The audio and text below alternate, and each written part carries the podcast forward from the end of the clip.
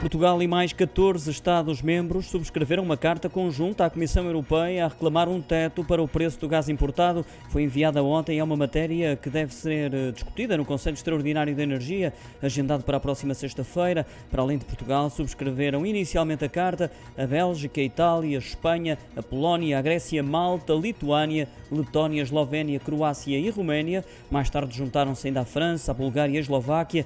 Ainda não é o suficiente para assegurar a maioria qualificada necessária a adoção de uma proposta a ser apresentada pela Comissão Europeia, mas para tal basta que a atual presidência checa do Conselho da União Europeia se junte à iniciativa. É uma matéria sensível, uma vez que há grande resistência da parte de alguns países, como a Alemanha e Países Baixos.